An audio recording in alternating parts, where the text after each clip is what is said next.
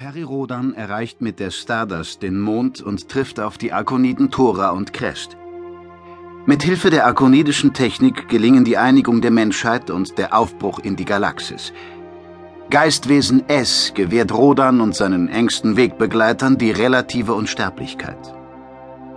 2040 Das Solare Imperium entsteht und stellt einen galaktischen Wirtschafts- und Machtfaktor ersten Ranges dar.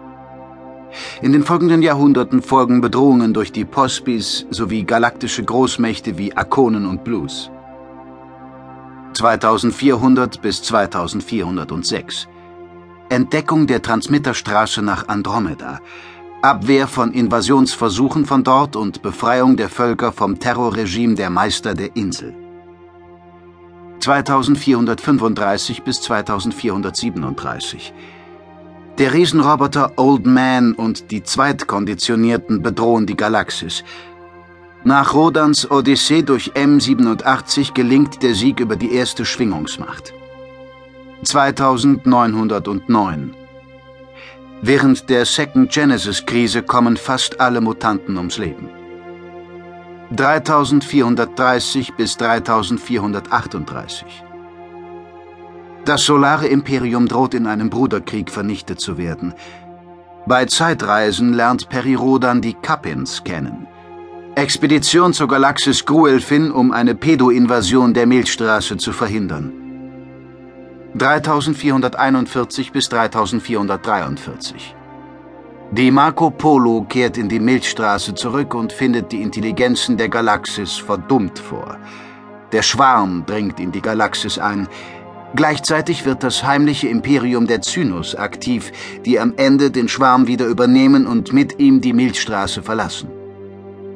3444 Die bei der Second Genesis-Krise gestorbenen Mutanten kehren als Bewusstseinsinhalte zurück.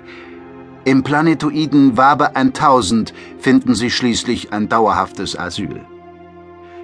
3456 Peri Rodan gelangt im Zuge eines gescheiterten Experiments in ein paralleles Universum und muss gegen sein negatives Spiegelbild kämpfen.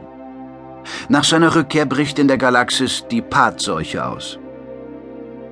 3457 bis 3458 Peri Rodans Gehirn wird in die Galaxis Naupaum verschlagen. Auf der Suche nach der heimatlichen Galaxis gewinnt er neue Freunde, Schließlich gelingt ihm mit Hilfe der PTG-Anlagen auf dem Planeten Paintech die Rückkehr. 3458 bis 3460 Die technisch überlegenen Laren treten auf den Plan und ernennen Peri Rodan gegen seinen Willen zum ersten Hetran der Milchstraße. Rodan organisiert den Widerstand, muss aber schließlich Erde und Mond durch einen Sonnentransmitter schicken, um sie in Sicherheit zu bringen. Doch sie rematerialisieren nicht am vorgesehenen Ort, sondern weit entfernt von der Milchstraße im Malstrom der Sterne. Den Terranern gelingt es nur unter großen Schwierigkeiten, sich in dieser fremden Region des Universums zu behaupten. 3540 Auf der Erde greift die Aphilie um sich, die Unfähigkeit des Menschen, Gefühle zu empfinden. Perirodan, die Mutanten und andere gesund gebliebene beginnen an Bord der Sol eine Reise ins Ungewisse.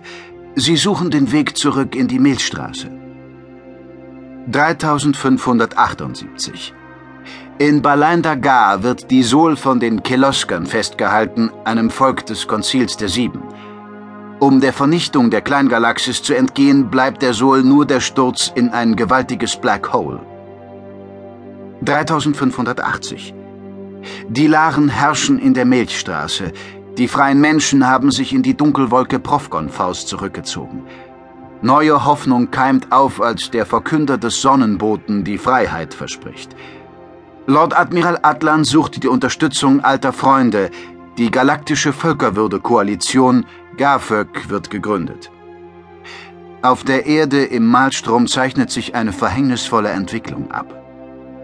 3581. Die Sol erreicht die Dimensionsblase der Zigmakonen und begegnet den Spezialisten der Nacht. Um die Rückkehr zu ermöglichen, dringt ein Stoßtrupp in die Galaxis der Laren vor und holt das Berax-Colt an Bord. Nur knapp entgeht die Sol der Vernichtung. Die Entstehung des Konzils wird geklärt.